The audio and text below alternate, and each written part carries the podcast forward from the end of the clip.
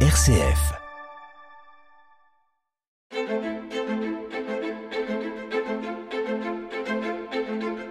Quand je serai grand, Philippe Lansac.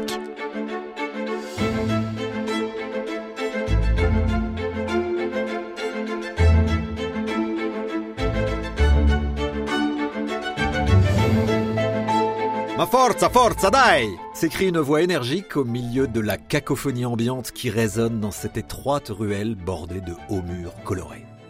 Rien à faire, plus personne n'arrive à avancer dans cet embouteillage terrible et les esprits commencent à s'échauffer. Pas de coup de klaxon cependant, ni vrombissement de moteur ou crissement de pneus. Et pour cause, ni bitume, ni pavé ici, ni route d'ailleurs, mais un canal d'eau verte qui zigzague au milieu des palais bâtis sur pilotis. Et oui, nous sommes à Venise, et ici, tout se fait sur l'eau, comme ce marché ambulant où les barques débordant de courgettes, de tomates et d'aubergines se sont donné rendez-vous près du parvis de l'église San Lorenzo. Seul problème, il faut donner de la rame et surtout de la voix pour se frayer un chemin en gondole au milieu de ce capharnaüm. Et Marco en a de la voix. Du haut de ses 15 ans, tel un chanteur d'opéra, il apostrophe les marchands et les menace d'un coup de rame. Dio mio, mi lascia passare per piacere Marco est pressé. Il doit rejoindre sans tarder le Grand Canal, car on annonce l'arrivée de navires chargés d'épices venus des Indes. Pas question d'être en retard, sans quoi il ne pourra pas négocier au meilleur prix. Car Marco est un sacré négociant. Il a le commerce dans le sang, même si son père, il ne l'a jamais connu. Parti juste avant sa naissance, il serait allé sur la route de la soie, vers la Chine, pour y faire fortune. Mais personne n'a eu de nouvelles depuis. Combien de fois Marco a rêvé lui aussi de partir vers l'Orient pour rejoindre son père, lui qui vit désormais seul depuis le décès de sa mère. Alors qui sait, l'heure du grand voyage va-t-elle bientôt sonner? Ça y est, Marco est sur le point de rejoindre le Grand Canal. Le ciel semble s'ouvrir tout d'un coup au sortir de l'étroite ruelle, après avoir glissé sous la voûte d'un des multiples ponts courbés qui franchissent en escalier les canaux. Ni une ni deux, Marco vire sur la gauche et s'insère dans le trafic intense de bateaux, direction Piazza San Marco. Devant lui, comme un point de repère, la pointe du campanile, ce haut clocher de briques rouges qui perce le ciel azur. Et soudain, il l'aperçoit, comme un nuage blanc bouchant l'entrée du Grand Canal. Oui, c'est bien cela, une grande voile blanche, celle d'un navire qui s'apprête à accoster sur les quais comme annoncé. Mais un détail retient l'attention de Marco, un détail qui instantanément le fait trembler d'émotion. En haut du mât, un drapeau, un insigne, celui de sa famille, de sa famille de négociants, la famille Polo. Serait-ce possible? Marco est, comme galvanisé. Il rame comme un fou, rejoint les quais et amarre sa gondole pour rejoindre la cohue qui se presse aux abords du navire.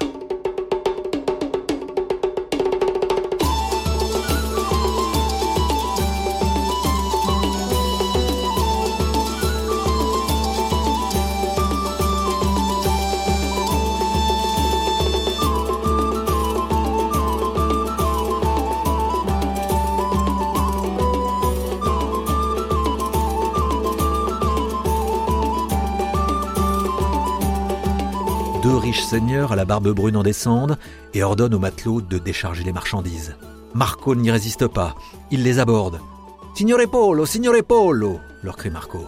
Interpellé, l'un des hommes se retourne. Êtes-vous Nicolo? reprend Marco. Oui, répond l'homme. Je suis votre fils, déclara alors Marco.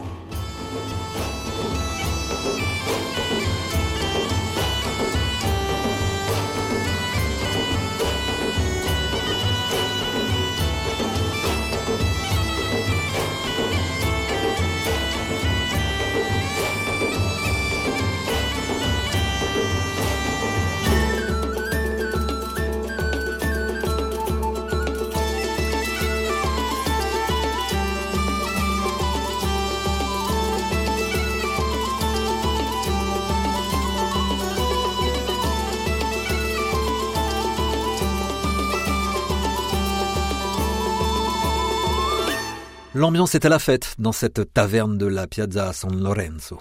Tous les matelots, revenus à bon port, pèlent à tourner à leurs proches et trinquent sans modération. Mais autour d'une petite table située au fond de la cave voûtée en fumée, c'est plutôt l'émotion qui prévaut. Le capitaine Nicolo fait face à son fils Marco, dont il vient de découvrir l'existence. Marié en 1253, peu avant son départ vers la Chine, il n'avait même pas connaissance de la grossesse de sa femme, et en l'espace de quelques heures, il vient d'apprendre à la fois le décès de son épouse et l'existence de ce fils qui a déjà quinze ans. Marco, lui, bombarde de questions son père, mais aussi son oncle Maffeo, qui était lui aussi du voyage. Par où sont-ils passés? Ont-ils rencontré le grand Khan, l'empereur mongol? Qu'ont-ils rapporté? Il leur faudra des journées entières pour raconter ces dix ans de voyage. Un voyage qui va devoir bientôt reprendre d'ailleurs, car oui, Niccolo et Maffeo Polo ont bien rencontré Kubilai Khan, petit-fils du fameux Gengis Khan, empereur de Mongolie, devenu empereur de Chine. Et Kubilai les a chargés d'une mission en échange du monopole du commerce entre l'Orient et la chrétienté. Cette mission, remettre au pape une lettre lui demandant d'envoyer en Chine cent savants chrétiens pour l'instruire sur le christianisme. Seul problème, le pape Clément IV est mort un an plus tôt, en 1268, et un nouveau pape n'a pas été encore désigné. Et le conclave, la réunion des cardinaux qui élisent le pape, n'arrive pas à se mettre d'accord. Les polos devront attendre deux ans pour avoir le nom du nouveau pape, Grégoire X, en 1271.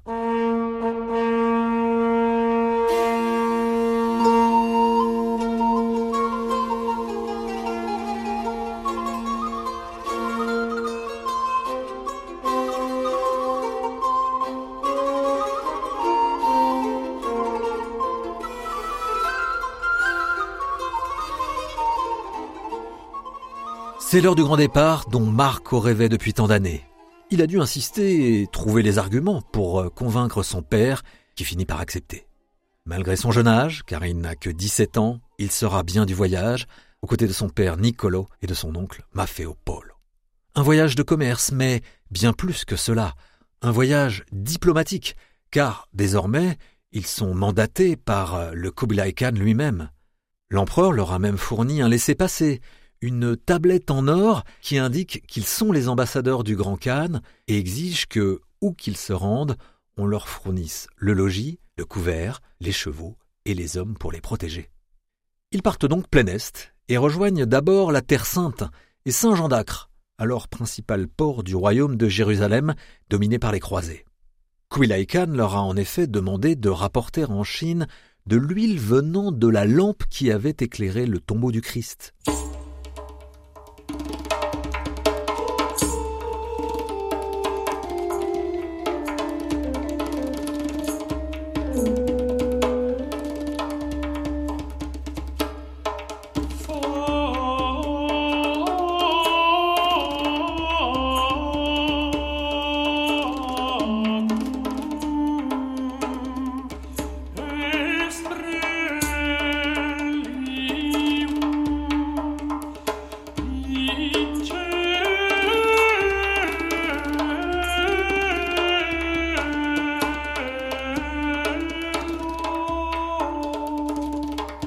Sainte, il traverse ensuite le royaume de Syrie pour remonter en Arménie et en Géorgie, où Marco découvre un autre type d'huile cette fois, une substance noire qui sert de bitume ou de ciment entre les briques des murs, une huile qui jaillit du sol, mais n'est pas bonne à manger, écrit Marco, qui vient en fait de découvrir le pétrole. Et les découvertes se multiplieront à travers cet immense voyage à pied, à cheval ou à dos de chameau sur la route de la soie, qui les fait passer ensuite par Mossoul et Bagdad en Irak, puis à Tabriz en Perse, l'Iran actuel. Marco est émerveillé par toutes les caravanes de marchands qu'il croise dans les caravansérails, ces sortes d'auberges orientales où tout le commerce de la route de la soie se développe. Dans ces bazars, les polos achètent d'ailleurs des pierres précieuses dont ils sont spécialistes diamants, émeraudes, rubis.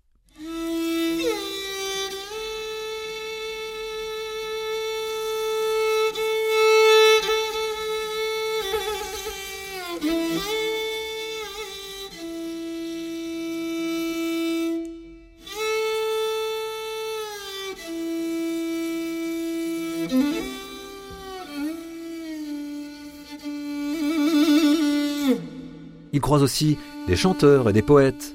Le voyage se poursuit en Asie centrale à travers les déserts, progressant d'oasis en oasis. Plus tard, Ils se heurtent à l'Himalaya, au fameux massif du Pamir, qui compte parmi les plus hauts sommets de la planète. Mais Marco est tombé malade, et ils doivent attendre plusieurs mois pour avoir la force de franchir l'école à plus de 4500 mètres. Arrivés en Chine, les épreuves se poursuivent avec la traversée du désert du Taklamakan, qui prend un an à cheval si on le prend dans sa longueur et deux mois dans sa partie la plus étroite. Puis ils atteignent le désert de Gobi, où leur semble régner les esprits. La nuit, en effet, c'est comme un roulement de tambour qui résonne dans l'obscurité. Les polos sont effrayés. En fait, le sable des dunes, sous l'effet du vent, crée une sorte de vrombissement qu'à l'époque Marco prend effectivement pour le chant du démon.